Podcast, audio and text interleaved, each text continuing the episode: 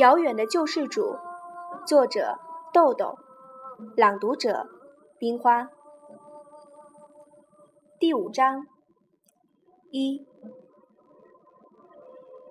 八个月过去了，再过几天就到了中国人的传统节日春节。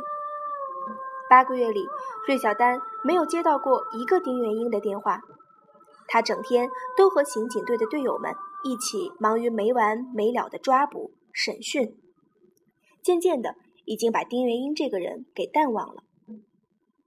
这天上午，幺二七特大强奸杀人案专案组结束对罪犯嫌疑人的审讯，芮小丹和队友周伟、王福田三人离开看守所，驱车返回刑警队。天空阴沉沉的，呼啸的北风卷着细小的雪粒漫天飞舞。路面上原本已经融化的雪水，又冻成了坚硬的冰，洒满了一层雪粒。路上的车辆都不得不缓慢行驶。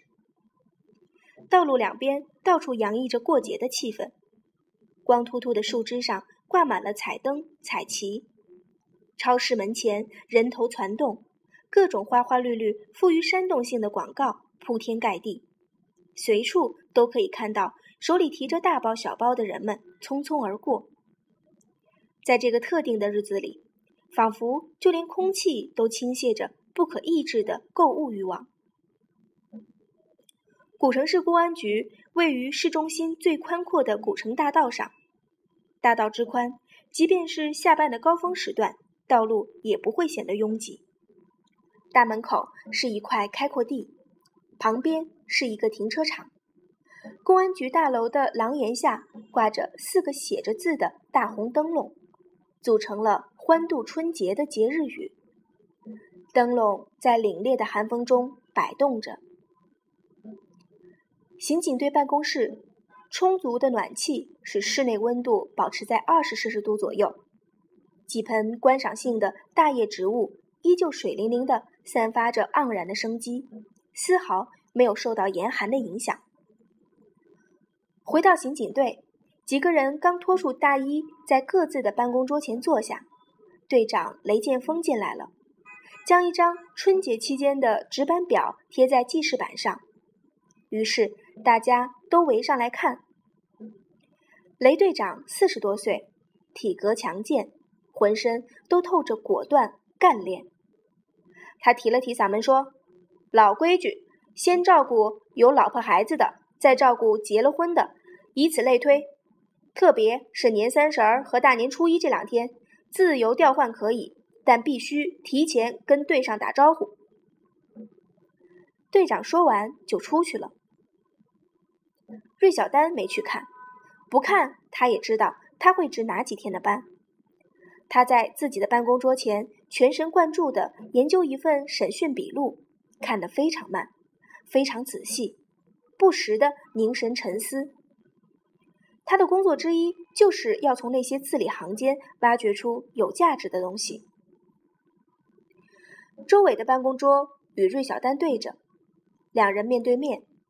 他看完值班表，很快又坐回来，见芮小丹正低着头看审讯笔录，就轻轻用手指敲了一下桌子。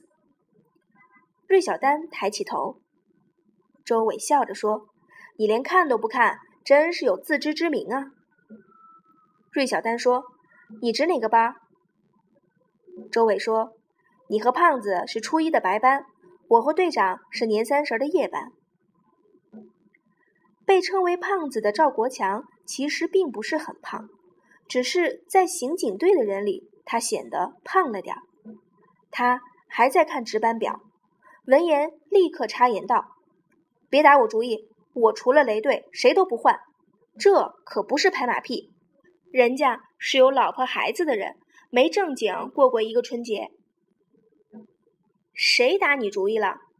周伟朝赵国强说了一句，又对芮小丹说：“我女朋友想让我去她家吃年夜饭，你看我都老大不小了，能不能给咱行个方便？”“没问题。”芮小丹爽快答应了。周伟高兴的一抱拳说：“够义气。”芮小丹说：“我一个人怎么都行，你去请示雷队吧。”周伟马上站起来去找队长了。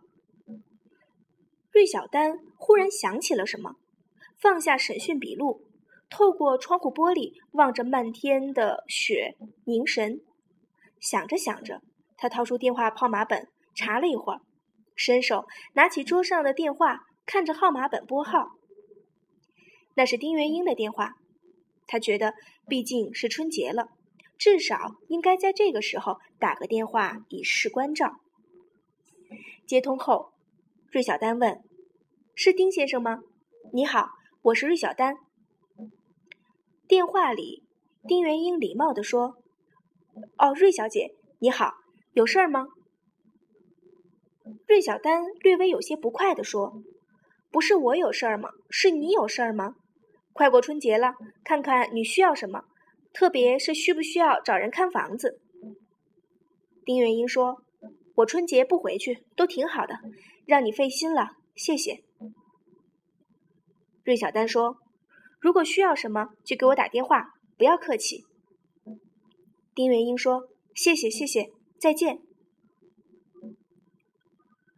芮小丹挂上电话。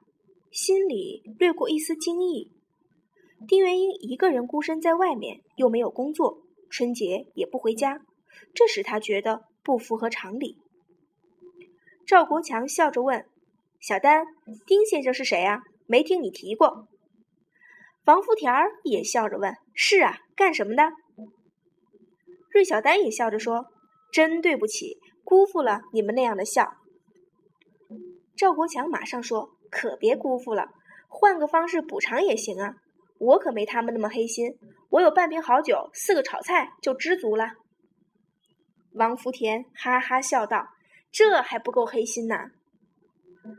芮小丹说：“我是有几个月没请客了，也该请一回。行，你们定个时间吧。”这时，周伟满面春风的走进屋，嘴里还念念有词的自语。